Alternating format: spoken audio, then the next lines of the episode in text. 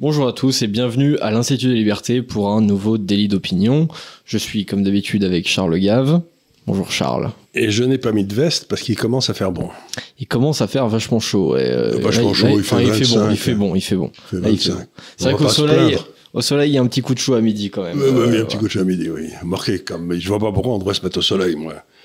Comme on dit dans le midi, quand il fait, il y a du soleil, il y a que deux, deux gens dans la rue, il y a les, les Anglais, il y a les chiens, quoi. Mais sinon, il y a personne. oui, non mais la- le truc c'est que les gens qui veulent se mettre euh, au soleil euh, là où il fait beau, c'est ceux qui n'ont pas le soleil d'habitude en général. oui, c'est, je vous dis, les. Anglais. Voilà, c'est Ouais, ça. Les chiens. Les Ouais. chiens, ils, parce qu'ils sont un peu couillons. Et ça c'est pareil, hein, c'est ceux qui rougissent le- les premiers sur la côte d'Azur, c'est les Allemands. hein. Euh, C'est- quand même très connu. euh, Ceux qui, fait, ceux qui vivent en Provence et qui ont, le soleil depuis le mois de mars, euh, ceux-là ils restent euh, à l'ombre en général. Bien sûr, bien sûr. Et tout blanc, d'ailleurs. Ils, Oui. bronzent, ils bronzent pas, ça, là. Ouais, euh, ou alors ils sont ils sont marrons toute l'année aussi. Parfois Oui, il y, a- peut- il y a un peu il y a un peu de ça. Ça aussi. peut arriver aussi. Alors la première info c'est quand même que j'ai trouvé une chemise à ma taille. ah, bravo, ça. Ouais. Bravo. Ouais, c'est- Vous êtes allé chez les fournisseurs américains, c'est ça? Bah non, en fait, euh, j'ai taxé mon père euh, tout simplement. Ça va plus vite et puis c'est c'est moins cher. C'est c'est quand même vachement plus pratique. Ah, Les parents, on ne dira jamais assez de bien. Ça, c'est. Donc ça, c'est quand même la première info. Et euh, alors la deuxième info, c'est qu'on va parler un petit peu de réchauffement climatique euh, au début, et notamment de, Grand de France. Stratégie. Alors, en gros, qu'est-ce que c'est que cette histoire? Euh, Il y, a, y a deux, trois semaines, euh, Matignon a demandé euh, un rapport à France Stratégie, euh, rapport pour en fait définir les futures actions pour le climat. Vous me rappelez ce que c'est que France Stratégie? Ça a l'air important, mais j'ai pas la moindre idée. France Straté- Stratégie, c'est ouais, c'est-à-dire que c'est comme une sorte de, de laboratoire d'idées un peu. Ils vont ils vont regarder des trucs et ils vont dire ah bah ça, je pense qu'il faudrait faire ça, ça, il faudrait s'inspirer de tel truc. Et on a regardé ce qu'ils avaient fait dans le passé, si ça avait la moindre validité? Alors bah pff, parfois ils parfois ils ont raison, parfois ils se trompent, euh, parfois ils décrivent simplement des états de fait. Ils, ils font pas forcément des rapports de, de, de stratégie. Euh, donc euh, c'est mi figue mi raisin Euh, et ça, ça ça dépend aussi parce que c'est pas forcément toujours les mêmes qui font les rapports et puis ils parlent de, de plein de trucs. Ils parlent aussi euh, d'économie donc ils parlent pas forcément que de climat. Donc voilà ça ça dépend en fait. Et puis bon évidemment leurs rapports ils sont pas pas non plus forcément suivis. C'est-à-dire que parfois ils font des rapports mais on s'en fout. Euh, donc bon, C'est pas j'imagine, qu'ils soient euh, suivis ou pas, c'est que en général, ce genre d'institutions officielles, ils font des rapports et euh, la- le monde officiel leur explique avant ce qu'il doit y avoir dans le rapport. Oui. Donc, ils servent d'excuse à une politique euh, que le gouvernement souhaite et on va chercher l'avis d'experts qui sont en fait que des valets vendus au gouvernement. Quoi. Donc, euh, Exactement. Là, J'aimerais savoir, moi, si la seule façon, la seule preuve de d'indépendance de France Stratégie, donc encore une fois, je sais pas ce qu'ils sont, qui sont ni ce qu'ils foutent, ce serait qu'ils vendent leurs services à des gens euh, du secteur privé. Quoi. Est-ce qu'ils, mais à mon avis, ils sont, euh, ils sont euh, leur leur coût est assuré à 100% par l'État. Oui, euh, j'imagine en tout cas sur ce genre de rapport, un rapport commandé par le gouvernement, j'imagine que tout ce qui a besoin Pourquoi le gouvernement me demande pas un rapport à moi? Je serais prêt à le faire. C'est, je suis comme je l'ai toujours dit, je suis prêt à faire acheter par n'importe qui. Moi. Ah ouais, non, À mais condition qu'il je- paye. Moi, je suis, je suis d'accord, hein, je veux bien vous aider même. hein. Non, non, mais ça se passerait. Bien sûr, je prendrais la commande officiellement, mais c'est vous qui feriez le boulot. Naturellement. Naturellement, non, mais ça va pas. j'aurais pas travaillé, pas travaillé. Voilà, il y aurait votre nom dessus. Je suis le euh, chef, après normal. non, mais voilà, évidemment, bah, déjà, il y a un biais euh, dans, dans, dans la manière de formuler le truc, puisque c'est euh, Matignon, donc le, le, le, le Premier ministre, qui demande euh, un rapport. Donc forcément, le rapport va essayer de définir les actions euh, qui peuvent être effectuées par le Premier ministre.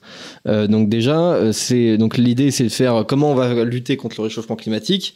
Donc déjà, il y, a un- il y a un biais à la base qui est quelque part bah, comment l'État va devoir imposer des, des nouvelles normes pour lutter contre le réchauffement Oui, climatique. première biais, si vous voulez, c'est est-ce qu'il y a un réchauffement, est-ce qu'il y a un réchauffement climatique? Bah, On- ça, on, on a l'air d'accepter que c'est certain. Il y a pas mal de gens qui disent que, un, c'est peut-être pas aussi certain que ça en a l'air, et deux, que c'est peut-être pas d'origine humaine. Donc, oui, c'est-à-dire on, fait. on, on passe de les deux premières étapes qui sont les deux plus, anciennes- les deux plus, anciennes- les Alors, deux plus essentielles. Alors bon, on peut quand même établir aujourd'hui qu'il y a une- un consensus scientifique sur est-ce qu'il y a un réchauffement climatique? Il y a globalement, bah, si on regarde les, les températures d'il y a depuis 150 ans, à peu près tout ben, le vous monde est d'accord pour, dire. euh, il y a eu un léger réchauffement. Vous savez que si vous regardez depuis 150 ans, il y a eu un mini-âge glaciaire qui a commencé Louis XIV et qui s'est terminé il y a 150 ans. Et bon, il s'est terminé il y a 150 ans. Et depuis, Oui. ça remonte doucement. Donc Oui. vous commencez à l'endroit des températures les plus basses parce que c'est le moment où on a inventé le thermomètre. mhm. Donc tout le monde a Ouais. pu commencer à mesurer. Mais si vous prenez les, les, les, les, les cercles des, ou la glace, les cercles des arbres, etc., vous avez eu un âge glaciaire qui, qui a duré de 1710 à 1869, Mhm. 70. Et on commence, et ça commence. Donc le point d'où vous partez, c'est le point le plus bas. Mhm. Mais si vous partez en prenant des températures autres que par les thermomètres, 200 ans après, vous êtes sur une grosse droite horizontale où il s'est rien passé du tout. Donc la façon, l'endroit d'où vous commencez, c'est comme dans un marché boursier. Si vous commencez le jour du plus bas, vous dites on est monté de 200%. Bien sûr. Mais si vous commencez il y a trois ans ou avant qu'il se pète la gueule, il s'est rien passé. Donc que je veux dire, c'est que j'ai suffisamment, comme disait Churchill, euh, les seules statistiques que j'utilise, c'est celles, que j'ai trafiquées moi-même. quoi. Mhm. Donc, euh, encore une fois, commencer, la, la pr- prouver que l'on a un réchauffement systématique depuis 150 ans, alors qu'il y a 150 ans, justement, c'était un, un plus bas des températures, c'est se foutre du monde.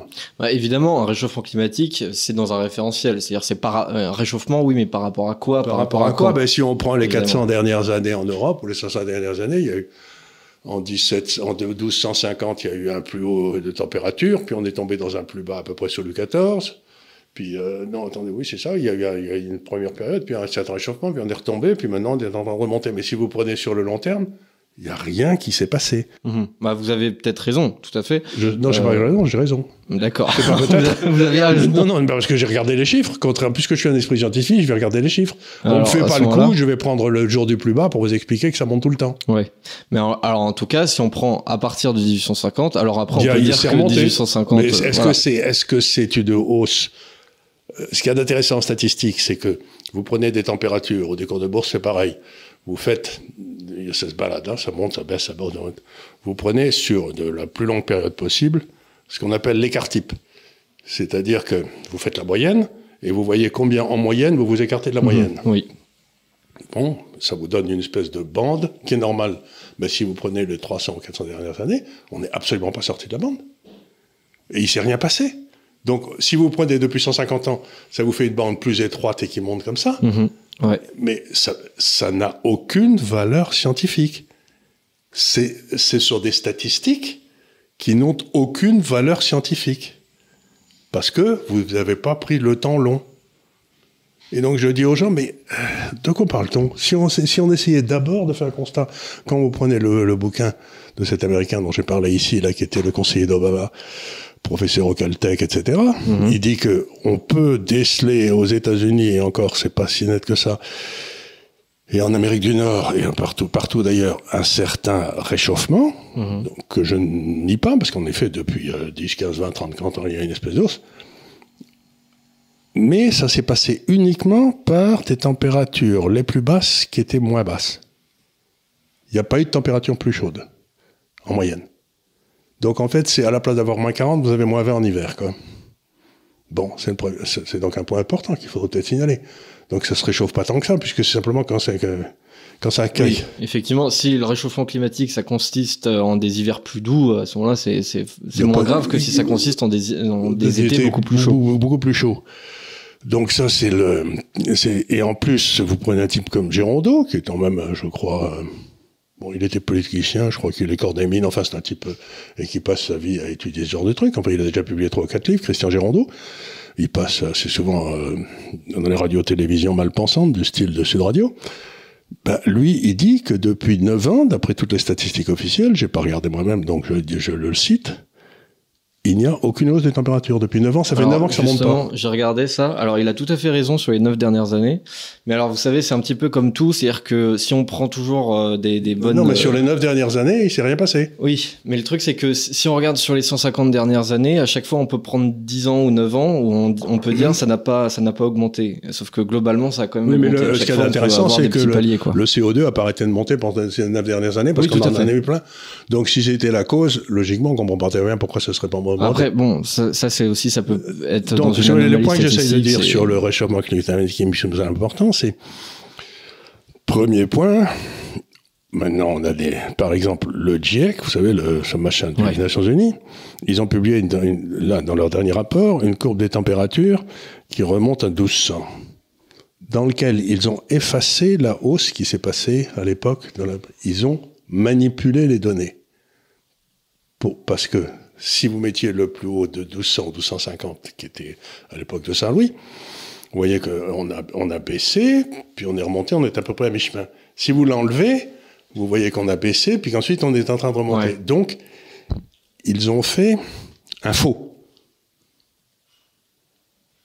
Pourquoi le GIEC, qui est un, quelqu'un d'international, fait-il un faux? La réponse de tous les gars qui s'intéressent à ce métier, c'est c'est du faux, de ce genre de faux que que dépendent les, les contrats que vous avez qui vous permettent d'embaucher des chercheurs pour prouver que le réchauffement climatique a lieu. Cherchez le pognon. Les seuls qui ont du fric aujourd'hui dans toutes les universités, c'est les gars qui cherchent à prouver que le réchauffement climatique a lieu. Et on m'explique que ceux qui sont contre, ils reçoivent du pognon d'Exxon. C'est possible, mais je peux mmh. vous dire que le pognon qu'envoie Exxon, c'est probablement un centième de ce qu'envoie l'État français pour prouver, comme avec le rapport France Stratégie, que le machin augmente. Mmh. Donc, encore une fois, comme pour le Covid, comme pour le danger, euh, je sais pas quoi, on arrive à une conclusion qui est assez simple. C'est tout ce qui nous oblige à avoir un gouvernement mondial est toujours prouvé comme scientifique. Parce qu'on doit se taire si la science a parlé. Mhm. Mais attendez une seconde. C'est exactement le contraire de ce qu'est la science. La science, c'est que tout le monde a le droit sa gueule. La science, ça n'est pas une question de consensus, ce n'est pas une question. La science, c'est pas euh, le dogme de l'Église catholique. J'ai le droit de dire, et je m'en prive pas, que je ne suis pas satisfait des mesures que je reçois, des informations que je reçois sur le domaine scientifique, qu'il y a des que le, il y a des dizaines de professeurs d'université aux États-Unis en météorologie, en sciences de la nature, etc., qui publient tout le temps pour dire que tout ça n'est pas vrai et qu'on n'en entend jamais parler. Il faut aller les chercher un par un. Mmh. Donc, encore une fois, je ne vais pas me faire avoir une deuxième fois comme je me suis fait avoir par le Covid. La science exige qu'on se fasse tous vacciner. La science exige rien du tout. Vous n'avez rien prouvé pour l'instant. Mmh. Et donc, c'est pour ça que ce rapport, si vous voulez, c'est qu'un truc de plus où on nous montrait que c'est très grave et que donc il faut absolument que la France abandonne sa souveraineté sur, euh, je sais pas, la construction de ses maisons ou n'importe quoi, pour la confier à un organisme international. Et puis ensuite, la fois d'après, on dira que ça peut pas être financé par les impôts français, donc il faut que ça soit financé par une banque internationale où on mettra nous, on aura une monnaie numérique, euh, on n'aura pas le droit de dépenser de l'argent si c'est pas permis par le gouvernement. Donc, il faut quand même commencer à comprendre que toutes ces espèces de grandes causes globales et mondiales D'abord, il n'y a que les gars en Europe et sur la côte ouest des États-Unis qui s'y intéressent. Le reste du monde, ils en ont rien à cirer. Et deuxièmement, c'est qu'il y a un projet politique derrière qui est d'attenter à nos libertés individuelles. Oui, ça, euh, bien sûr. Et donc, il faut pas, il faut arrêter de me raconter des, des calambredanes. Hein. C'est ça. Le, ce qui m'intéresse, c'est le projet qui est de plus en plus visible, et non pas du tout la chaleur, parce que je signale que pour la première fois dans l'histoire des mesures en France, de janvier à mai, pardon, à fin avril, il n'y a pas eu un seul jour au-dessus de 25 degrés à Paris. Ça s'était jamais passé dans l'histoire. Toujours, il y avait eu un jour au printemps, il faisait 27, 28, 29. Donc le réchauffement atmosphérique, j'ai un gros coup de fatigue avec. Hein. Mhm. Non mais voilà, euh, le truc c'est que euh, évidemment tout dépend du référentiel qu'on prend. C'est-à-dire que bah, si vous prenez les 10 dernières années, ça va pas donner les mêmes chiffres que sur les 20 dernières années ou sur les 150 dernières ou sur les 1000 dernières. Donc forcément tout ça, ça dépend du référentiel. Ensuite effectivement, vous en avez parlé. Mais il y, a... des faux qui sont faits. Moi je fais pas de faux. Oui. Le GIEC a fait des faux. C'est comme la fameuse courbe en, en cross de hockey qui avait été publiée pour montrer qu'il y avait une accélération immense on s'est, on s'est rendu compte une fois qu'on demandait de publier ces statistiques qu'il avait fait, qui était un Canadien, je crois, c'était faux. Donc, ce qu'il y a d'extraordinaire, c'est que ces gens qui soutiennent le réchauffement atmosphérique sont prêts à faire des faux scientifiques tout en se réclamant de la, de la science. Moi, je me réclame de personne, je demande les chiffres. On a effectivement on a un gros biais scientifique et ça c'est c'est quand même un problème, c'est-à-dire que vous avez beaucoup plus de chances en tant que scientifique de vous en, tirer si vos conclusions vont d'un côté plutôt que si elles vont de l'autre, alors que ça devrait être plutôt neutre. Euh, et à ce moment-là, on devrait voir euh, s'il y a effectivement un consensus scientifique. Euh, donc bon, mais euh, on va, là là ce n'est même pas vraiment la question. Euh, là on se pose même pas la question de savoir s'il y a un réchauffement ou si même on peut, enfin si on se pose un petit peu la question si on peut faire quelque chose. Je voudrais revenir à un truc. Le gouvernement français pose la question comme s'il était certain, lui, qu'il y avait un réchauffement climatique. Ouais. Comme il nous a posé la question comme s'il était certain que le, les vaccins allaient nous guérir. Oui. Donc, si vous voulez, ce qu'il y a de certain, c'est que le gouvernement français, lui, il prétend qu'il sait et qu'il est certain. Ouais. Et ben, alors, eh ben, je prétends que rien ne lui permet de penser ça. Ah, donc je vais pas admettons, admettons quand même que qu'on prenne un référentiel, on va dire, euh, d'une vie d'homme. C'est-à-dire nous, ce qu'on a connu, c'est sur les 60, 70, 80 dernières années. C'était quand même des températures il y a 80 ans qui étaient un peu plus faibles qu'aujourd'hui globalement. Mais les étés étaient plus chauds. Moi, j'ai des souvenirs d'été en Provence où je crevais de chaud, ah, on sortait pas avant 4 heures. Peut-être, hein, ça je peux pas. Non, non, il y, a il y a un truc qui est intéressant, qui marche, c'est que vous avez, euh, c'est le début des récoltes euh, de vin, enfin de raisin en Bourgogne. Ouais. Euh, là, il est certain que ça vient, ça vient plus tôt. Donc ça veut dire que quelque part, il y a eu dû avoir un réchauffement. Mais on les tient depuis justement 1200 ou 1300. Avant, on les a pas parce qu'il n'y en avait pas.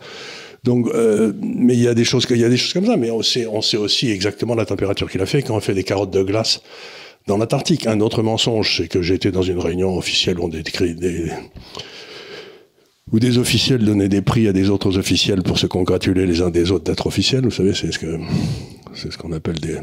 Autrefois, quand j'étais enfant, on avait les, la remise des prix à la fin de l'année. Vous savez, il y avait le prix d'excellence et puis le prix de français, etc. Moi, j'en ai jamais eu, hein, mais euh, j'étais un mauvais élève, mais euh, ça, ça perdure. Vous avez des, des, hommes de 50 ans qui donnent des prix à des hommes de 50 ans qui sont très contents de recevoir des prix. Je trouve ça roulant. C'est, euh, ils sont très très honorés. Euh, et, et là, il y avait une jeune femme qui avait reçu un prix pour l'écolo justement et qui disait qu'elle était très inquiète parce que l'Antarctique était en train de fondre. Or, c'est faux. L'Antarctique, j'en jamais autant de glace. C'est faux, c'est simplement faux. Donc cette jeune personne, soit elle est incompétente, soit, elle ment, mais elle venait de recevoir un prix d'écologie. Mhm. Donc si vous donnez à des menteurs des prix d'écologie qui est donné par des autres menteurs, euh, ça donne confiance dans la science. Hein. Oui, c'est sûr, euh, oui. oui. Oui, c'est sûr. Oui, si le système s'entretient comme ça. C'est Lysenko. Lysenko, c'est celui qui avait, qui avait expliqué qu'il peut, qu'il y avait une biologie marxiste. Hmm. Oui, on en sait quelque chose aujourd'hui. Euh, c'est quand même euh, un des plus gros mensonges de l'histoire de, de, la science. Euh, mais alors, on va, on va juste partir d'un principe, c'est-à-dire même si c'est faux, admettons, même si c'est faux, admettons. Du coup, le Venons pas, qu'est-ce qu'on fait Admettons qu'il y a un réchauffement, admettons que ce réchauffement est, causé par l'homme et même qu'il est causé par ses émissions de gaz à effet de serre. Même si c'est même si c'est pas vrai, on va partir de ce principe-là. En gros, c'est de ce principe-là que, que parle Bien le sûr, rapport. Comme étant prouvé. Et donc l'idée, c'est comment on va faire pour réduire les émissions de gaz à effet de serre. Et déjà, ce qui m'a frappé, c'est que dès la première page de ce rapport, bon, j'ai pas tout lu non plus, mais euh, j'ai un peu parcouru transversalement. Et dès la première page, il nous explique que euh, il faudra bien plus compter sur les, les obligations et donc les interdictions des États Pourquoi tu es pas surpris? que sur le capitalisme. Ah, pourquoi je suis pas surpris? Et euh, alors moi du coup à, côté, j'ai quand même, euh, je suis allé un petit peu sur euh, sur internet, sur des sites euh, dont les informations sont tout à fait estimables, voir par exemple comparer typiquement l'évolution du PIB d'un pays mmh. avec l'évolution derrière de, de, de ces émissions de gaz à effet de serre. Donc par exemple j'ai choisi la Suède, j'ai trouvé que la Suède, bon depuis 1990, donc depuis 30 ans, son PIB avait augmenté de 80% et ses émissions de gaz à effet de serre ont diminué de 35 à 40%. Mmh.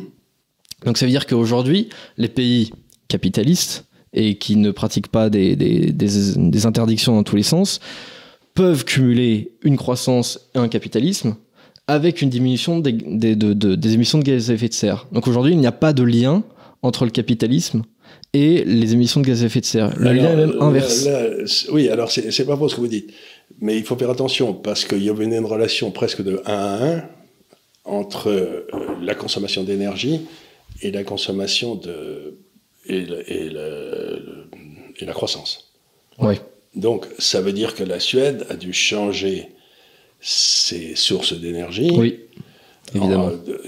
et donc, elle a dû faire, j'imagine, du nucléaire avec Vattenfall, je ne sais pas. Elle a dû faire euh, beaucoup de... Je sais qu'en Norvège, ils ont beaucoup d'hydroélectricité.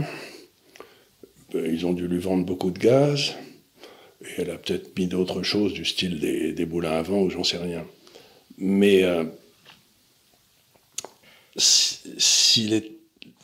Prenons à l'échelle mondiale, les, les, fossiles, les énergies fossiles représentent à peu près 80% de la consommation d'énergie et le reste, c'est même pas 20%. Donc, la Suède a réussi à se sortir de, ce piège fossile, mais euh, je vois pas comment un pays comme l'Allemagne peut s'en sortir, parce que c'est... oui, c'est vrai, c'est plus compliqué pour euh, l'Allemagne. Ouais. Même, même des pays comme l'Italie, etc., je vois pas très bien comment ils vont s'en sortir. Euh, l'un des thèmes que nous avons développé, nous, c'est quand même de dire que dans 20 ans, ben, il, serait, il est très probable que l'énergie euh, qu'on consommera sera toujours à 80% fossile. Quoi. Hmm. Et je vous signale que l'Inde et la Chine euh, ouvrent une centrale à charbon toutes les semaines, par semaine, mais que les, les, les technologies qu'elles utilisent pour ces usines à charbon font que si on les transformait toutes les centrales à charbon dans le monde avec ces nouvelles technologies, on aurait 10% de fois moins d'effet de chair parce qu'elles sont très efficaces, mhm. alors que les anciennes, elles salopaient partout. Donc, est-ce que la Suède a aussi fait un énorme effort, par exemple, pour les centrales à charbon, pour mettre des bonnes technologies? C'est possible. Mais c'est pour ça, encore une fois, que je reviens à la même chose. C'est pas la peine de condamner les énergies fossiles.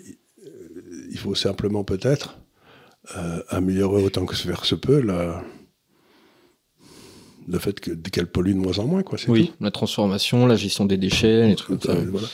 Donc, donc, si vous le fait que la Suède ait rompu cette relation, elle a certainement rompu avec les énergies fossiles pour l'instant, mais elle les a probablement pas rompues avec les consommations d'énergie. Vous voyez ce que je veux dire? C'est il faut faire très ah attention. bien sûr. Il faut faire ah très attention. Ça veut pas, dire qu'elle pas... Voilà. Or, ce que nous prépare l'Europe, ce qu'elle demande, c'est que la consommation d'énergie en Europe baisse de 25% dans les 15 ans qui viennent. Ouais, absolument. Ça, c'est de la folie. C'est de la folie. Donc, ce que je dis avec la Suède, c'est absolument pas que sa consommation d'énergie a diminué de 30%. Non, non. Absolument pas. Elle a même augmenté, évidemment.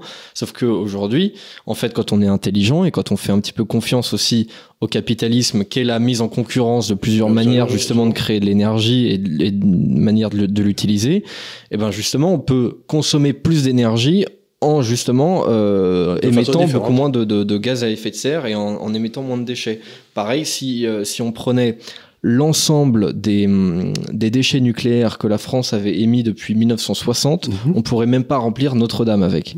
Alors qu'à côté de ça, on a des, des, des, mais des cimetières, par exemple, de d'éoliennes qui sont mais monstrueux. complètement monstrueux. Ce qu'il y a, c'est qu'en plus, on a fait un trou quelque part dans la Meuse où on peut les enterrer à je sais pas, je sais pas combien de, de, de profondeur et dans un sol qui est inerte depuis la nuit des temps, donc il n'y aura aucun risque. Ouais. Et je sais qu'en plus, ces, ces, déchets nucléaires, on peut maintenant les reprendre pour en faire un, un carburant de meilleure qualité pour les prochaines. Et ça, mhm. Donc, c'est-à-dire la France a suffisamment maintenant de matériel nucléaire pour quasiment pas avoir besoin d'apporter d'uranium jusqu'à la fin des temps. Quoi. Donc, ouais. donc aussi, c'est que ces déchets dont on pensait qu'ils servaient à rien, ils peuvent maintenant être repris pour en faire en eux-mêmes des... Euh, donc il y, a des progrès technologiques qui se font, et c'est pour ça que quand les Allemands gueulent comme des ânes quand on dit que l'énergie nucléaire n'est pas une énergie verte, euh, c'est parce qu'ils ont décidé d'abandonner pour des raisons idéologiques l'énergie nucléaire, mais que c'est se tirer une balle dans le pied dans oui. Quoi. Mais ça, évidemment, en fait, le truc, c'est que, évidemment, ce n'est pas la raison, c'est le prétexte. Oui. C'est-à-dire que même, j'ai vu euh, l'autre jour une, une, interview de Jean-Marc Jancovici. Alors, c'est quelqu'un de, de, de, très compétent, de, de, très intelligent, mais euh, pareil, en fait, ils sont juste pour limiter l'être humain.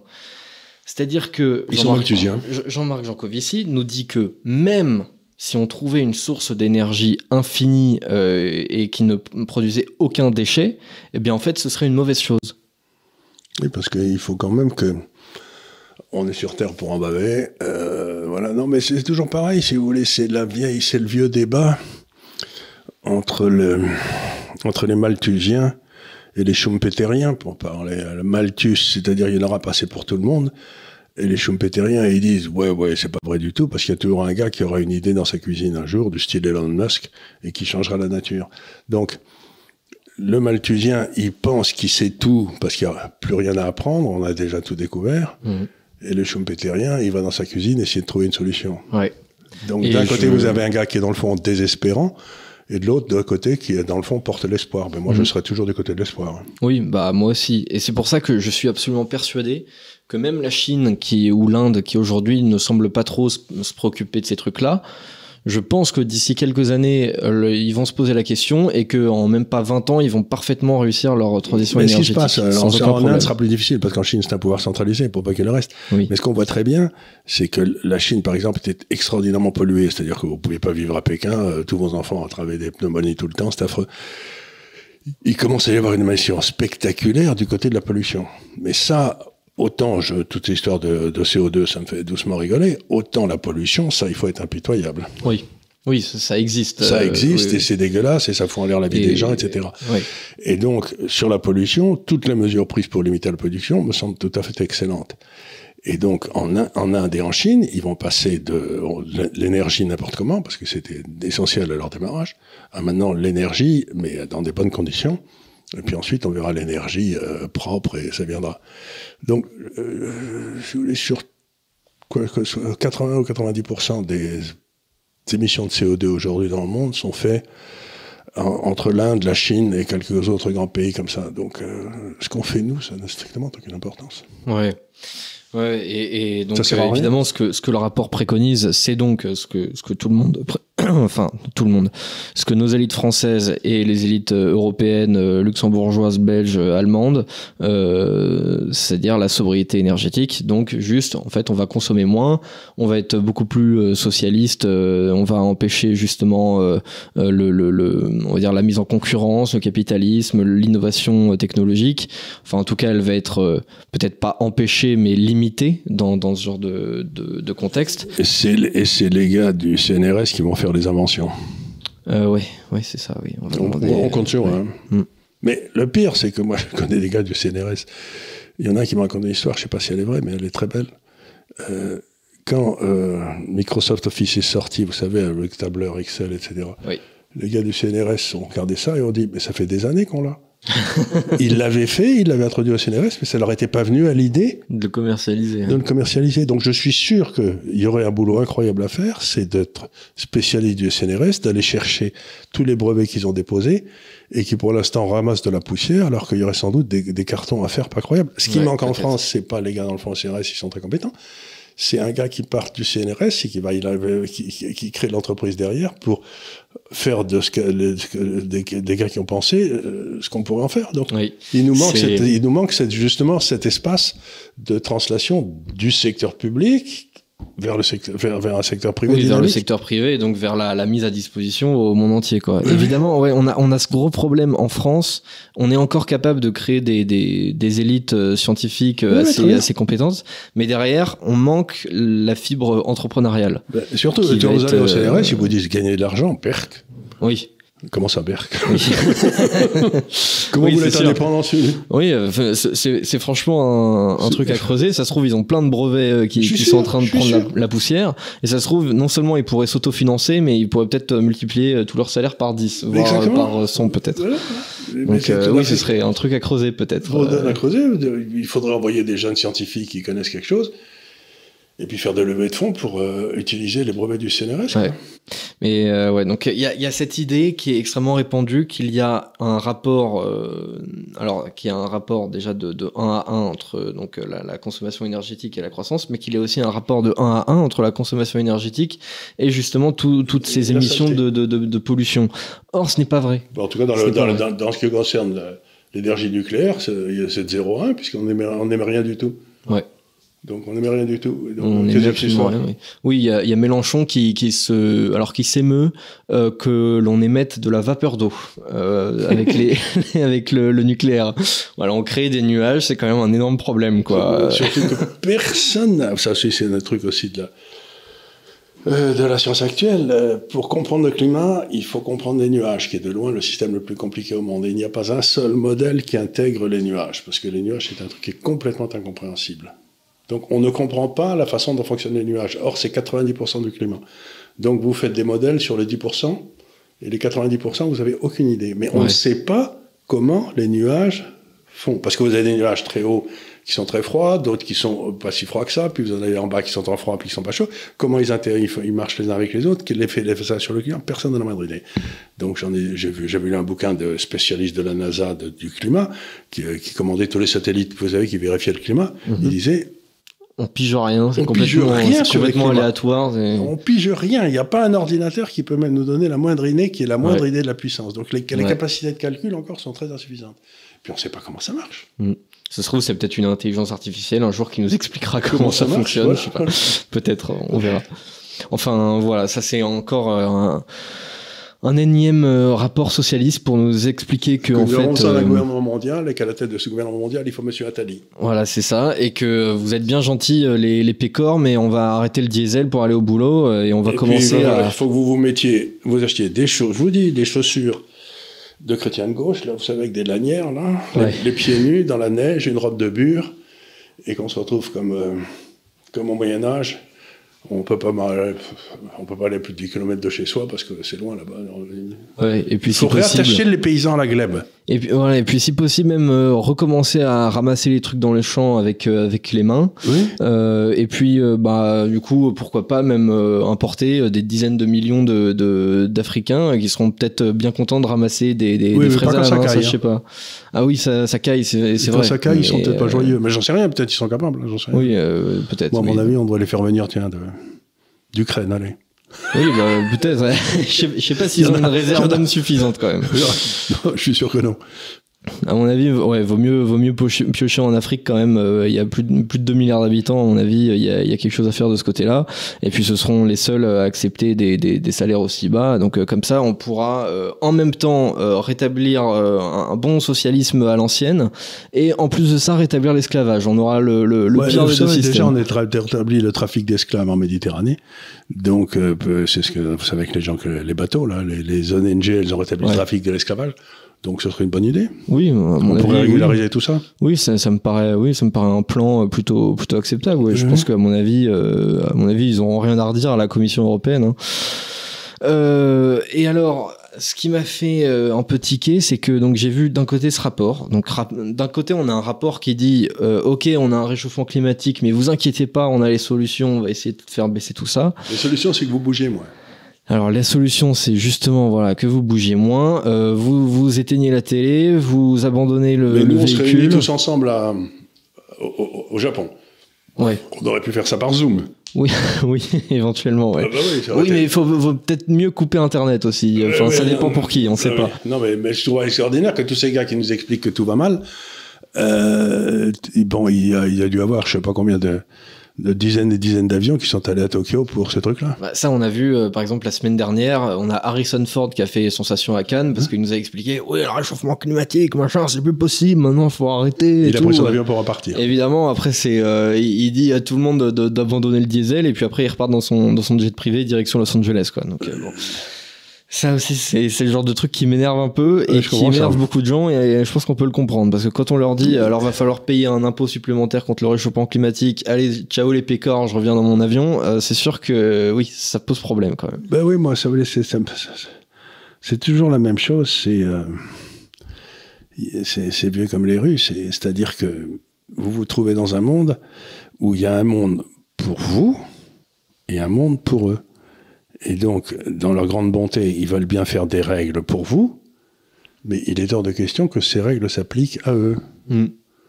Parce que, c'est-à-dire que, bah, c'est la vieille blague, vous savez, il faut, faut augmenter les impôts sur les pauvres parce qu'il y en a beaucoup plus. Donc, euh, euh, la réalité, si vous voulez, c'est qu'il faut mettre des règles sur les pauvres pour les empêcher d'être libres, de bouger. De...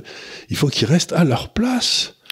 Et puis, les gens du château, eh ben, ils peuvent faire ce qu'ils veulent parce que, quand même, eux, ils sont, ils ont prouvé qu'ils étaient utiles. Si vous voulez, moi, je trouve que cette façon de dire que il y a que ceux qui ont gagné de l'argent qui sont utiles est une, est une baisse de l'intelligence collective qui dépasse l'entendement. Bah, surtout quand on fait en sorte justement que plus personne ne puisse gagner de l'argent correctement et puisse s'en sortir sans avoir justement Voilà, des, des subventions C'est-à-dire que ces gars-là essayent de se faire des rentes Ouais. à partir des profits qu'ils ont accumulés dans le passé. Quoi. Mm. En principe, si vous voulez, ça se termine toujours avec des fourches et des, et des gens pendus aux arbres. hein. Ouais, en principe, ouais, en principe. C'est pas toujours les bons qui sont pendus aux arbres, mais il y en a. Quoi. Non, c'est sûr, oui, c'est parfois difficile de faire le tri correctement quand ça arrive. C'est sûr que Le La- peuple est parfois un peu maladroit. ah, la, la colère accumulée fait que bon bah parfois ça manque un peu de précision quoi. Voilà, voilà, on tape sur des gens qui ne rien à la personne. Ouais, c'est pas aussi chirurgical que ce qu'on voudrait. Non, quoi. non. Euh, mais donc on a d'un côté ce, ce, rapport qui dit vous inquiétez pas les gars, on a les solutions. Ce qu'il faut c'est un, un, socialisme voire un communisme mondial euh, mhm. pour euh, pour euh, arrêter le réchauffement climatique. Et d'un autre côté il y a le gouvernement qui a fait un autre rapport pour se dire oui mais alors si jamais ça n'arrivait pas, si jamais on, a, on, avait un réchauffement climatique de plus 4 degrés d'ici 2100, qu'est-ce que qu'est-ce qu'on devrait faire? Et là je me suis dit c'est quand même bizarre parce que peut-être qu'il prépare, je sais pas, un changement de discours ou j'en sais rien, mais c'est-à-dire que c'est contradictoire. On ne peut pas en même temps prétendre lutter contre le réchauffement climatique et dire en même temps ah oui mais on va on va on va l'avoir de, de toute manière. mais vous sais pas, je crois qu'ils sont en train de nous préparer à l'idée qu'ils vont échouer parce que ça ils ont l'habitude. oui, ça, ils font ça très bien. Ils ont donc on va avoir le réchauffement parce que je pense que dans leur esprit limité ils sont certains que le réchauffement climatique va avoir lieu. Donc, comme ils sont certains que ça va avoir lieu, il est probable qu'on va se cailler dans les années qui viennent, mais ça, c'est pas. mais comme eux, ils sont certains, ils préparent déjà l'échec. Parce qu'ils disent bon, on est certain que ça va avoir lieu, mais euh, nous, on n'est pas, on, ne va pas y arriver. Donc, il faut qu'on prépare aussi l'étape suivante qui sera on vous avait prévenu, on y a, on a, et qu'est-ce qu'on doit faire maintenant? Donc c'est pas si contradictoire que ça. Pour moi, c'est simplement l'étape 2. L'étape 2, c'est-à-dire que l'étape 2, c'est de dire, bah, écoutez, on fait trop de réchauffement climatique, et, c'est parce qu'on est trop nombreux, donc il faut qu'on passe à 500 millions d'habitants sur Terre. Je crois que l'étape 2, ça va être euh, l'euthanasie pour tous les gens qui ont pas 500 millions de dollars. Mm-hmm.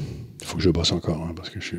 Bon, pour remarquer, moi j'ai 80 balais, mais vous voyez ce que je veux dire? C'est qu'on voit bien l'étape suivante que tous les gens autour de Bill Gates développent avec beaucoup d'enthousiasme, c'est que dans le fond, il n'y a que les gens vraiment utiles qui devraient être autorisés à vivre. Les autres, euh, il faut leur permettre. Et on commence à faire passer des législations sur l'euthanasie. Hein. Oui, bah ça, euh, oui. Et qui peut être volontaire d'ailleurs. Vous pouvez avoir 23 ans, votre, votre petit ami vous a plaqué, vous avez un coup de mou, vous allez vous faire euthanasier. Quoi. Ouais si on, si on s'euthanasie pour les peines de cœur, euh, on n'est pas rendu, les mecs. Hein. Euh, oui, c'est sûr. Surtout, surtout aujourd'hui, où quand même il y en a plutôt votre âge que le mien, mais enfin, on sait jamais. Oui, c'est sûr, euh, c'est sûr. Euh, oui, c'est ce qu'on a dans des pays euh, comme la, la Belgique, par exemple. On, on légalise, on rend le, plus facilement possible justement l'euthanasie, qui est une forme de, de, meurtre sur la base volontaire. Et c'est-à-dire que parce que en plus de ça, comme les gens n'ont même plus le courage de se suicider à l'ancienne en se jetant d'un immeuble ou d'un pont, du coup, ils veulent demander aux autres de, de leur faire le boulot à la place. Quoi. Et on peut les convaincre. Parce que comme sont souvent des gens qui sont dans une situation de faiblesse, euh, enfin, ils ont, ils ont peut-être d'excellentes raisons d'être en dépression, etc. Bah, c'est pas tellement difficile de convaincre un dépressif de se suicider. Ouais. C'est même assez facile. Oui, d'ailleurs, euh, je pense qu'on peut avoir exactement le même problème qu'avec euh, les, transitions de genre. C'est-à-dire que euh, j'ai vu un, reportage sur, sur M6 il y a pas longtemps qui en parlait, avec, avec une jeune fille qui expliquait que quand, elle, quand elle était ado, à un moment, elle a cru que en fait, c'était un garçon. Et euh, elle a vu la facilité avec laquelle on pouvait arriver dans une clinique, dire euh, voilà, j'ai 18 ans. De plus en plus. Oui, bah justement, en fait, les premiers à avoir euh, libéralisé tout ça, donc notamment des pays comme la Suède ou comme le Danemark, sont aussi les premiers euh, à rétropédaler parce que justement, on a des cliniques qui se prennent des procès euh, parce que voilà, vous m'avez fait ça trop facilement. C'est pas ça, si vous voulez aussi. Il y a aussi autre chose, c'est que si vous demandez à un gamin de 12-13 ans euh, s'il veut changer de sexe, qu'est-ce que vous voulez qu'il en sache? Bah oui. Et donc, en principe, c'est quelque chose qui, pour lequel il ne peut pas y avoir une, la, décision de principe dans tous les droits, c'est l'interdiction de la mutilation. Bon, c'est dans tous les droits. On ne peut pas mutiler quelqu'un, même, même si lui veut se mutiler, il n'a pas le droit. Bon, on peut admettre que quand il a 25 ans ou 20 ans, ou je sais rien, qu'il puisse prendre cette décision pour lui-même. Mais vous ne pouvez pas demander à des parents qui ont 12 ans de mutiler l'enfant. Et ce qu'il y a de pire, c'est que maintenant, dans sa législation au Canada, si l'enfant veut se, veut se mutiler et qu'il en parle au docteur et que les parents refusent, on peut traîner les parents en justice. Mm. C'est-à-dire ils peuvent aller en taule. Donc des parents qui empêchent la mutilation de leurs enfants à un âge où ils sont pas capables de prendre des décisions, Ouais. on les envoie en tôle, c'est-à-dire que maintenant le, le- le droit est en train de devenir complètement fou. Quoi. Oui, complètement fou. C'est-à-dire que, à l'inverse, on a des, des, des concepts juridiques qui sont parfaitement euh, justifiés. Oui. Par exemple, la majorité sexuelle. Bien sûr. Selon les pays, on estime que on ne peut pas euh, être consentant euh, à une relation sexuelle si on a 15 ans ou si on a 16 ans. Ouais. Enfin voilà, ça c'est totalement justifié. En revanche, on ne conçoit pas qu'on puisse ne pas avoir justement la, la l'esprit suffisamment vif, suffisamment euh, établi euh, pour se dire que ah bah en fait on veut on veut changer de sexe. Là à ce moment-là, ça devient possible même euh, même à 8 ans, pourquoi pas à 6 ans, à 4 ans. Exactement.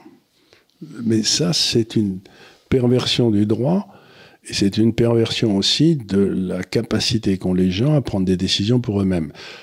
Euh, autrefois, je- le- il était admis que les enfants, les jeunes hommes, etc., ils étaient pas toujours très malins, et jusqu'à 16-18 ans, et que donc on, on avait fait passer à un moment, l'âge pour voter, c'était 21 ans. Donc, vous pouvez voter. Aux États-Unis, vous pouvez pas boire d'alcool dans des tas d'États si vous avez moins de 21 ans. Oui, c'est ça. On, on peut pas boire de l'alcool, mais on peut changer de sexe. On peut changer de sexe. C'est une histoire de fou, quoi. C'est quand même, non, c'est complètement dingue. Donc ça veut dire aussi qu'on a cette espèce de tentative de déstabiliser nos institutions, dont la plus importante est certainement le droit. Et là, je commence à voir quand même qu'il y a quand même des sacrées résistances qui se manifestent. hein. Oui, on a de plus en plus de résistance. Effectivement, ça fait ça fait plaisir quand même parce que jusque là c'était quand même pas pas aussi euh, pas aussi établi. Euh, et d'ailleurs, plus plus justement, enfin les les les woke, les gauchistes euh, font passer des trucs complètement dingues, plus il y a de résistance en face. Donc au moins il y a Il y a certains États logique. comme l'Alabama, comme la Floride, etc., qui ont interdit ce genre de, de chirurgie sur les enfants Ouais. de moins de 18 ans. Oui. Ça, Et, ça me euh, paraît des mesures de salubrité publique. Bah oui, c'est quand même euh, le minimum, quoi. C'est normal. Euh, après, bon, le problème, c'est que justement avec l'euthanasie, euh, bah si elle est effectuée, on peut pas derrière avoir quelqu'un qui dit ah bah je regrette de m'être fait euh, tuer, quoi. Bon, par définition. Et, et pour ceux qui seraient dépressifs, euh, je tiens à dire quelque chose. Moi, j'ai eu un, époque de- épisode de dépression très grave dans ma vie, euh, où j'imaginais que j'allais, tout allait aller très mal dans ma vie. J'étais très pessimiste. Et aujourd'hui, je suis très heureux dans ma vie, mais je ne pouvais pas imaginer quand j'étais dépressif que quelques années après, je me sentirais beaucoup mieux. Oui.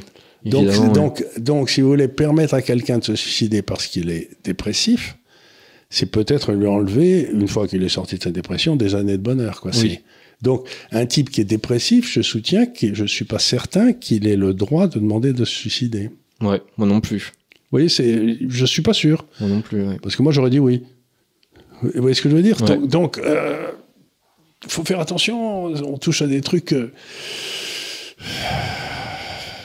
Le futur est inconnaissable. Ouais. Oui, c'est-à-dire que bon, moi je suis euh, plutôt opposé à, à l'euthanasie, le- le- pardon, enfin l'euthanasie aussi. L'euthanasie. Euh, je suis L'euthanasie qui pratiquait l'euthanasie avec beaucoup de bonheur. hein. Les Allemands s'y connaissent très bien. Euh, mais euh, je, suis, je suis plutôt opposé à l'euthanasie. Maintenant, c'est vrai que j'aurais du mal à juger quelqu'un, par exemple, d'un âge très avancé, qui aurait une maladie incurable, Ah, Ça, un mais truc ça, comme c'est- ça. ça, bon. c'est un- Et autrefois, C'est ce que faisaient les médecins, de... particulier. c'est ce que faisaient les médecins de famille avec beaucoup de Oui, beaucoup de gentillesse. C'est que, Oui, c'est en principe, si vous voulez, moi j'en ai vu quelques cas dans ma famille. Bon ben,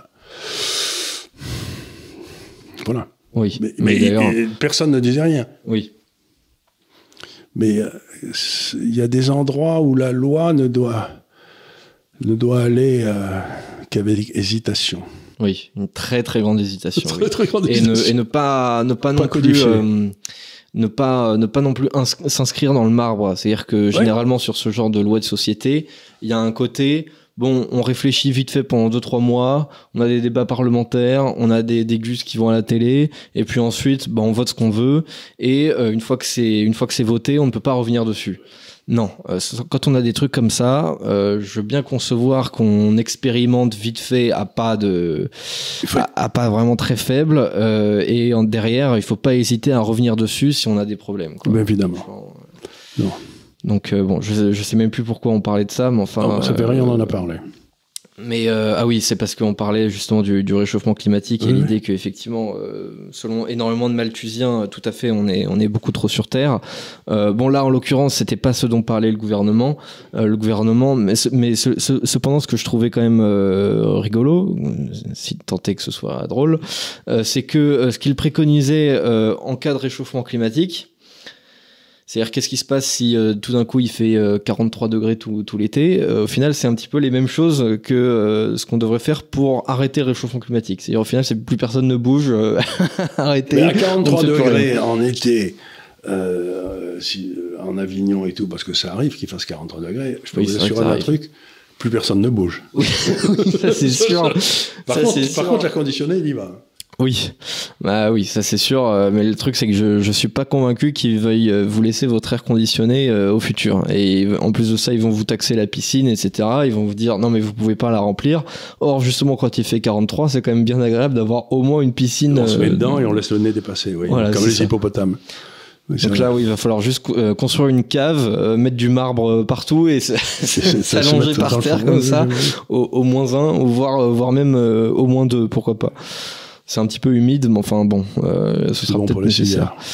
Enfin voilà, je, je trouvais ça intéressant de voir les, les, les deux pans du truc parce que c'était euh, selon moi un peu incompatible. Mais, remarquerez pas que le- ce que vous dites est intéressant. Le premier, c'était il fallait nous contraindre. Oui. Et le deuxième, il fallait nous contraindre. Voilà, c'est ça. Dans, tous les cas de figure, il faut nous contraindre. Voilà. Il n'y a pas de Exactement. sortie qui, serait avec un accroissement de nos libertés. Non, absolument pas. Jamais. c'est- pas possible. C'est- Non, Ça, Non, c'est pas vous- possible, vous parce qu'ils ne peuvent pas imaginer ça. Non, absolument. Non, vous rêvez, Charles. On ne peut pas. On ne Donc, peut pas, on- en République, utiliser la voiture en 2040. C'est pas possible. Voilà, c'est ça. C'est, euh, voilà. Dans, la dans- majorité- dans tous les cas de figure. Dans euh, tous les cas de figure, on va à pied, on, on se caille, on a trop chaud, Et on ramasse les carottes euh, à la main. et on ramasse ses carottes à la main. ouais. Voilà, c'est c'est le plan. Euh, et alors, on a un autre rapport de, de, de France Stratégie qui, bon, pour le coup, qui n'a rien à voir, euh, mais qui date de 2017. Mais j'en parle quand même parce que il a, il a ressurgi euh, il y a, il y a deux semaines sur euh, sur Twitter euh, et on m'a demandé en plus de, de vous en parler. Donc, je me plie aux, aux volontés des Bah, quelques évidemment. auditeurs qui, qui interagissent avec moi. Euh, donc, en fait, il, ce rapport est préconisé euh, euh, une réforme du droit de propriété pour euh, résorber la dette. Et alors, euh, bon, alors, euh, comme on sait, il y a des bonnes solutions, il y a des mauvaises solutions, il y a aussi des fausses bonnes solutions euh, et euh, des fausses mauvaises euh, solutions aussi. Et parfois, on ne sait pas trop à quoi ça correspond. Donc, je me suis dit au début, qu'est-ce que c'est que cette idée à la con? Puis après, j'étais complètement perdu. En fait, je ne savais pas. C'est-à-dire que le rapport euh, préconisait que l'État devienne copropriétaire des terrains résidentiels. C'est à ce moment-là que je me suis dit, qu'est-ce que c'est que ce truc? C'est des sols. Voilà. Ils veulent, ils veulent dans le fond que nous soyons propriétaires de beaux à Voilà. 100 ans, mais que la terre appartienne à l'État. C'est c'est un peu ça. Et tout ça, c'est pour effacer la dette. Ouais. C'est une idée absolument nouvelle qui a tellement bien marché parce que je ne sais pas si vous vous souvenez, la Révolution française est arrivée à cause en grande partie des dettes de l'État qui étaient devenues incontrôlables, etc. Bon. Donc, ce qu'on a fait, c'est qu'on a fait la Révolution et on a, on a nationalisé les biens du clergé parce que le clergé a récupéré à peu près le tiers des sols à cause des. Vous savez, l'embêtant avec le clergé, si vous leur laissez des biens, une terre, etc. Et puis, si vous les laissiez à votre neveu ou votre cousin, au bout d'un certain temps, ça retournait dans le marché parce qu'il était mort ou n'importe quoi. Dans l'église, ça restait toujours dans l'église, quoi. Donc, Ouais. donc, il y avait une espèce de gel des terres qui gradait, et qui gradait. Donc, il fallait en quelque sorte repiquer des terres à l'église. Donc, ce qu'on a fait, c'est qu'on nationalisait les terres et on a donné aux gens, comment ça s'appelait? Pour le payer? Ah, je sais plus. Des assignats Des assignats, d'accord. qui sont rapidement tombés à zéro parce qu'on a commencé à émettre des assignats. Donc, Ouais, je sais ouais. pas quel est le crétin qui a eu cette idée, mais je peux déjà dire qu'il va y mettre des bouts de papier qui sont échangeables contre la dette française, que vous pourrez Ouais. avoir une dette qui sera garantie par la- un bout de terrain et qui sera n'importe quoi, et que l'État va découvrir qu'il peut en émettre un nombre illimité de ces papiers, et que donc ces papiers vont tomber à zéro, donc le terrain il restera toujours là. Ouais. Et quand, et euh, ce qui va se passer aussi, c'est que les dignitaires qui mettraient ça en courant sauront quels sont les bons terrains qui pourront acheter pas cher avec les assignats qui n'auront pas été chers non plus. Et ça va faire des fortunes considérables, parce qu'il y a toute une série de fortunes en province qui datent de l'époque où les, les mauvaises familles ont racheté les biens de l'Église. Mhm. Moi, je connaissais dans la région de Toulouse des familles qui avaient racheté les biens de l'Église il y a deux ou trois siècles. elles étaient considérées avec mépris par toutes les familles de bonne qualité qui avaient refusé d'acheter des biens d'église avec les assignats, vous Mhm. savez. Donc c'était un mourir de rire. Donc c'est- c'est- je sais pas qui a eu cette idée, ça doit être un monsieur Pisani-Ferry ou je sais pas quoi, parce qu'il y a que lui pour avoir des idées aussi stupides. Mais euh, ça a déjà été essayé, ça a toujours raté, et la seule façon de résoudre les, les- les- les dettes de l'État, c'est de mettre l'État à la diète, Oui, mais ça, on De va pas en couper. entendre parler. ouais. de couper les dépenses de l'État. Tout le reste, ça marche jamais. Ouais. C'est ce que disait ce bon euh, chrétien, le Premier ministre du Canada, qui a coupé les dettes parce qu'on appelait à l'époque le dollar canadien le peso canadien parce que c'était était en train de se péter la gueule, c'était affreux. Donc, il a coupé les dettes et ce qu'il a fait, c'est qu'il a dit bon, ben écoutez, il y a deux façons de. Moi, je suis un homme du bois, disait-il, un homme des bois. Donc, vous avez deux façons de travailler le bois. Ou vous rabotez, ça marche jamais. Ou vous allez dans la forêt avec une hache et vous faites une clairière et vous coupez tout. Et donc, il a dit à tous les départements ministériels, vous coupez vos dépenses de 10%. C'est tout. Pas de questions, rien. Vous coupez. Hmm. Vous vous débrouillez, vous vous coupez. Et euh, tout le monde a dit, mais ça va créer une récession épouvantable, la demande va s'écrouler. ils ont eu aucune récession et ils ont eu 15 ans de croissance sans aucune récession après parce que les, les finances étaient assainies. Donc, Ouais. à ce crétin qui a fait ce rapport, je fais la réponse suivante. Il faut couper les dépenses de l'État de 10%. Moi, j'étais dans les affaires toute ma vie. J'ai des affaires qui ont bien marché, des affaires qui ont moins bien marché, ou qui ont, ça marche, ça marchait bien bien. Quand ça marchait bien, tout le monde voyageait en première, descendait dans les meilleurs hôtels, et on bouffait bien, on allait, on avait des notes de frais, c'était très agréable. Et puis quand ça commençait à moins bien marcher, eh ben tout le monde a dit bon ben on prend l'économie, euh, vous vous descendez à F1 et, euh, vous voyez ce que je veux dire? Et, Ouais. et personne s'est rendu compte. Ce que je veux dire par là, c'est que vous me donnez l'État français aujourd'hui, je coupe 10 à 15% des dépenses, si j'ai le droit, et personne ne se rendra compte de rien, sauf les salopards qui fraudent sur des trucs. Ouais. Donc, ramener le budget à l'équilibre, c'est pas difficile. Ouais. Il faut aller sur les 10% de fraude partout. Les gens qui touchent, par exemple, le gars qui s'occupait des retraites, euh, qui avait monté le dossier pour M. Macron, puis qui est parti, qui Ah était oui, euh, Jean-Paul Delevoye. Jean-Paul Deloy, mais il touchait 14 retraites. Ouais, oui, c'est un truc de malade. Ouais. Comment, avait, comment un type peut-il, en travaillant toute la fonction publique, alors il dit, mais chacune des retraites était petite, donc c'est lui... euh, mais ça, 14 retraites, ça finissait par faire beaucoup d'argent. Oui, mais bah il y a oui. combien de gars en France qui touchent 14 retraites? Ouais, personne, personne. Mais non, mais c'est pas ça, mais je voudrais le savoir. Et à mon avis, il y en a plus que vous ne le pensez. Ouais, peut-être. Bah, Regardez par exemple en- un, un un type comme euh, Hollande, il doit toucher à peu près 450 000 ou 500 000 euros par an de revenus, des différentes retraites, des différentes positions qu'il a eues, plus euh, le fait d'être président de la République qui nous coûte Ouais. 2 millions d'euros par an, de pro- protection de sa, de, de sa santé, là. Mais euh, pour que je touche moi 500 000 euros par an après impôt garanti par l'État et indexé sur l'inflation, il faut que j'ai un capital de moins 40 millions. Mm.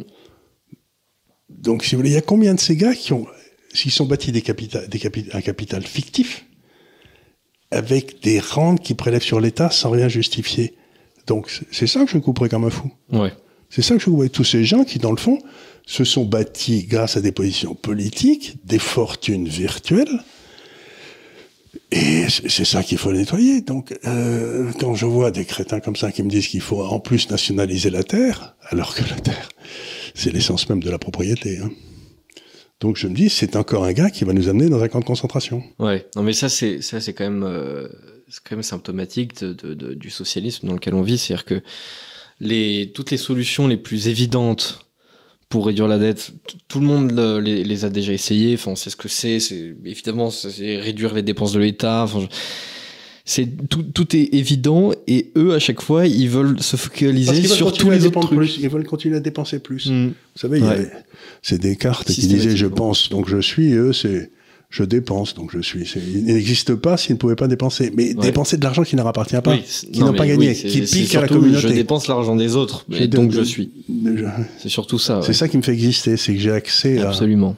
Donc ce qu'il faut, c'est. C'est comme l'histoire qu'on m'avait racontée de ce président d'Amérique latine qui a mis euh, 55 personnes, 50 000 personnes en tôle, je sais pas quoi, il n'y a plus de Ouais. crime. Oui, Peut-être on pourrait mettre 50 000 fraudeurs en France et il n'y aurait plus de déficit. oui, possible.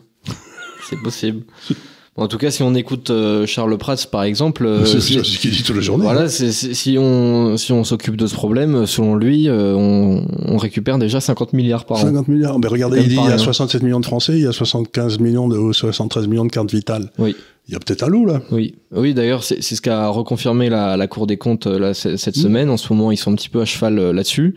Heureusement qu'ils s'en ils s'en chargent quand même. Sinon, il y aurait que, que Charles Prats qui, qui en parlerait. Euh, il se sentirait un peu seul, le pauvre.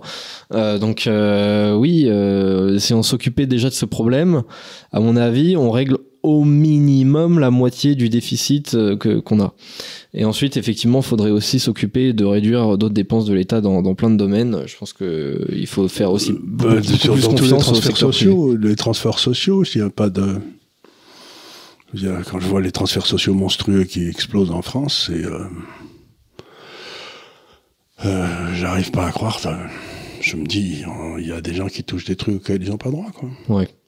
Oui, c'est ce que beaucoup de gens ressentent, hein, euh, et je pense qu'ils ont raison. Bah, ils ont raison, si vous voulez. Moi, j'ai une, une de mes belles-sœurs qui, donc, a fait euh, 24 ans dans l'éducation nationale après avoir élevé ses filles, professeur d'espagnol. Elle touche une retraite magnifique de 750 euros par mois, si elle va pas loin. Il y a n'importe quelle grand-mère qui arrive d'Afrique pour rejoindre ses enfants à cause du regroupement familial. Et on lui donne 900 euros par mois pour qu'elle ait quelque chose pour vivre. Bon, mais je peux pas m'empêcher de penser que ma belle-sœur qui a vécu en France, qui a fait deux enfants, qui sont 750 euros par mois contre 900 euros, je vois pas tellement pourquoi on donne 900 euros à cette dame, quoi. Oui, c'est parfaitement injustifié, oui, bien sûr.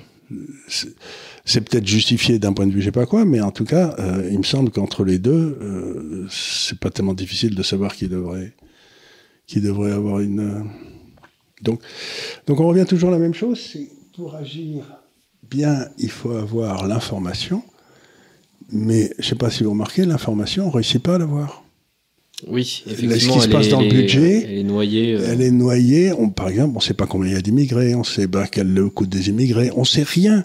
Et cette espèce d'absence d'information organisée fait que du coup, ça laisse passer toutes les mauvaises pensées parce que ben on se dit euh, si on me dit rien, c'est qu'il doit y avoir des saloperies. Donc euh, encore une fois, la seule chose, c'est que l'information, la vraie information, l'information libre, concurrentielle, c'est comme les rayons de soleil, ça cautérise les plaies. hein. Ce qui me tue, c'est aujourd'hui l'absence d'information en France. Et à quel point les gens qui sont chargés de l'information, les grands journaux, les grands médias, etc., sont parmi les premiers à la cacher. Absolument. Et si vous la demandez, vous êtes traité de réactionnaire de type de droite, de fasciste, de nazi, etc.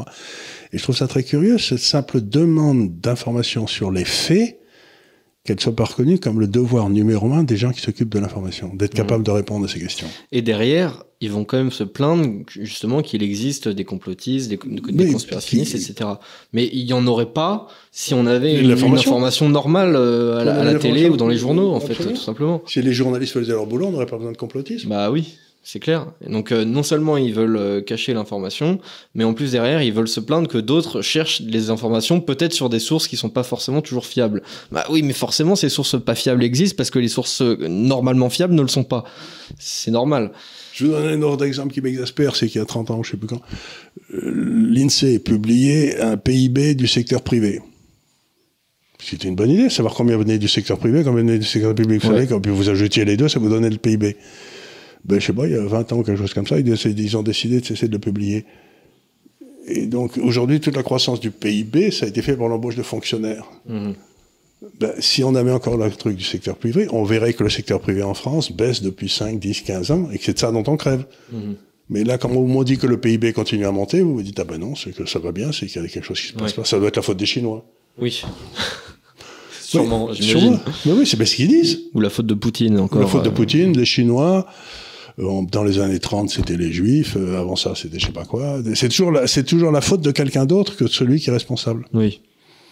Donc, donc, il faut quand même que les gens apprennent à dire, ben, non, non, c'est moi qui est responsable de mon sort, et pour bien agir, il faut que j'ai l'information. Ouais, ouais.